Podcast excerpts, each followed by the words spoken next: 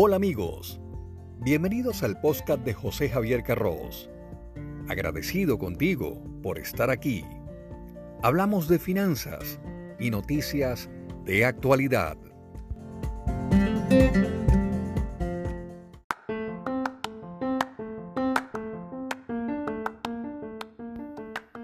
Saludos, soy José Javier Carros y en este episodio te diré qué países de América Latina están mejor preparados para enfrentar el tsunami económico que deja el COVID-19 y que amenaza la región para los próximos años.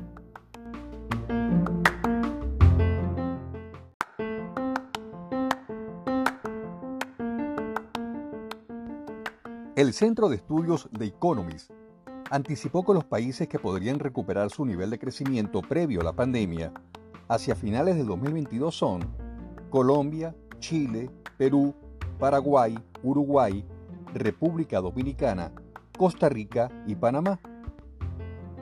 El resto de los países tendrá que esperar, de acuerdo al informe, hasta el 2023, 2024 y 2025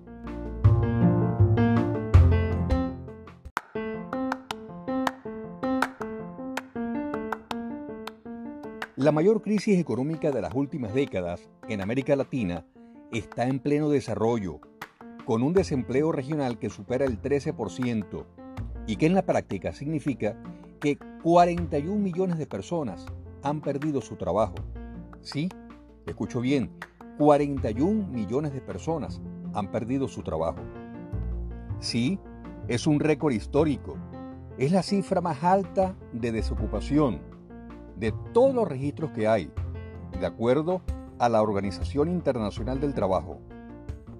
El estudio indica que Bolivia y El Salvador se van a recuperar en el año 2023, mientras que Argentina y Ecuador lo harán en el 2024, México en el 2025 y finalmente cierra el cuadro de la región Venezuela en el año 2028 evaluaron tres criterios para llegar a estas conclusiones. El primero fue la capacidad fiscal. En segundo lugar, la protección social. Y por último, la actividad productiva. En Latinoamérica y el Caribe, la mayor parte del empleo proviene de las pequeñas y medianas empresas. Si los gobiernos no tienen la capacidad de apuntalar a estas firmas, a estos emprendedores, para evitar el cierre de sus negocios y el despido de muchos más trabajadores, el país va a estar en serios aprietos.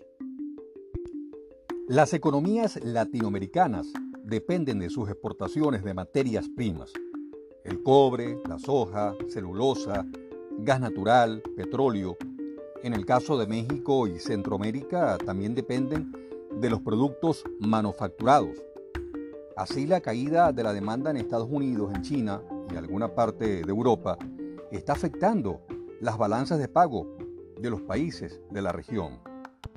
Por lo tanto, la caída del precio de las materias primas afecta a los países como Venezuela, Ecuador, México, Colombia, que son países exportadores de petróleo y están expuestos a una crisis mayor, debido a que en el 2020 el precio del crudo ha alcanzado mínimos históricos. Otro aspecto a considerar de la crisis que se está viviendo es el desplome del turismo y el transporte de pasajeros. Las restricciones en los viajes están afectando especialmente a México, a Costa Rica y a los países del Caribe, en los que el turismo genera cerca de 2.4 millones de empleos, representando en el Producto Interno Bruto más del 15%.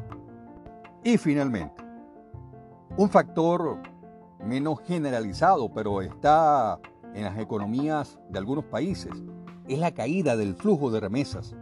Impacta a Haití, impacta a El Salvador y a Honduras, y en menor medida a México. Soy José Javier Carros.